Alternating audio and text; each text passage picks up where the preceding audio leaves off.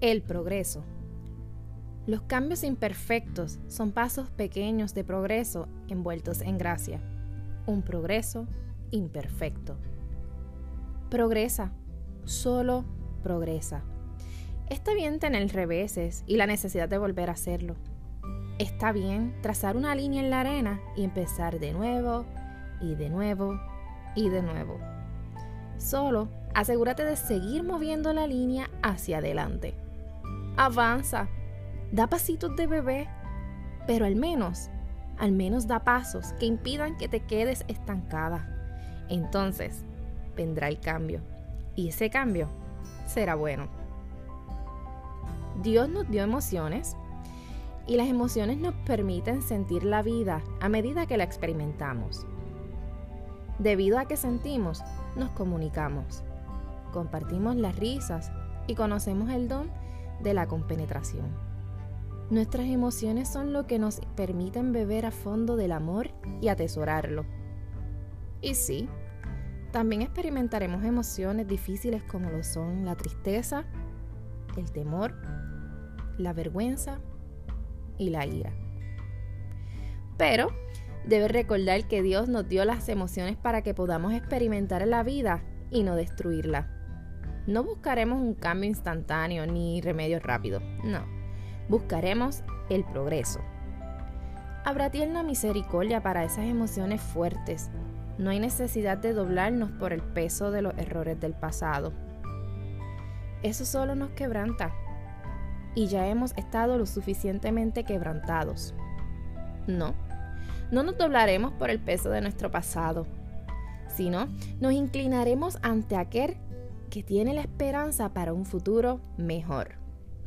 Nuestro progreso surge de esta verdad.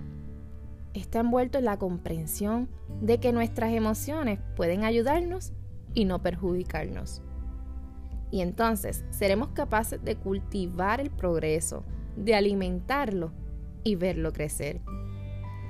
Cambiemos nuestra perspectiva. La perspectiva es la clave para no perder el control.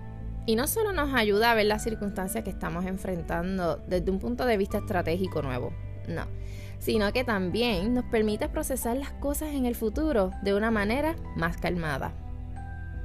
Cambiemos nuestros patrones de pensamientos. Sabes que hay investigaciones neurológicas que muestran que cada pensamiento consciente que tenemos se graba en nuestro disco duro interno, conocido como la corteza cerebral.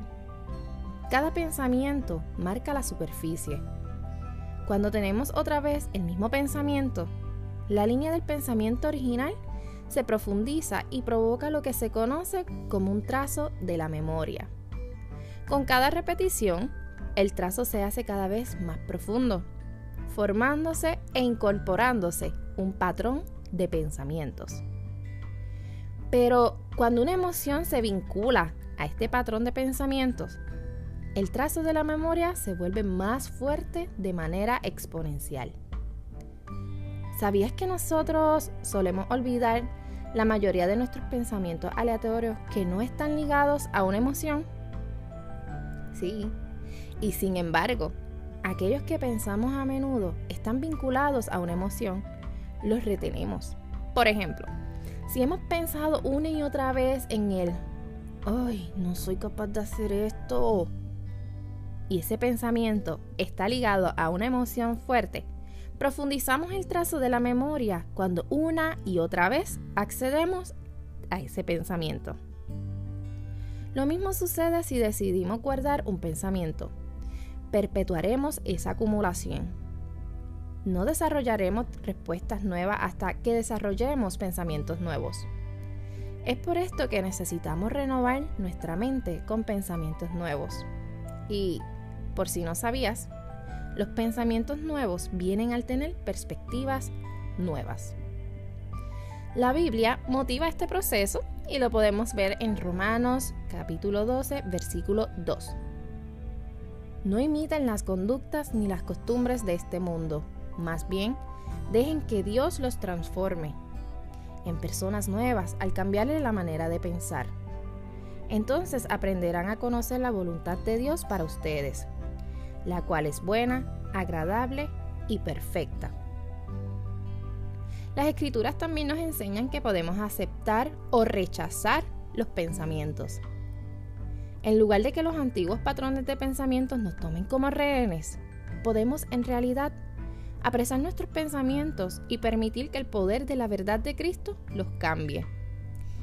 Segunda de Corintios, capítulo 10, versículo 5 dice: Destruimos argumentos y toda altivez que se levanta contra el conocimiento de Dios y llevamos cautivo todo pensamiento para que se someta a Cristo.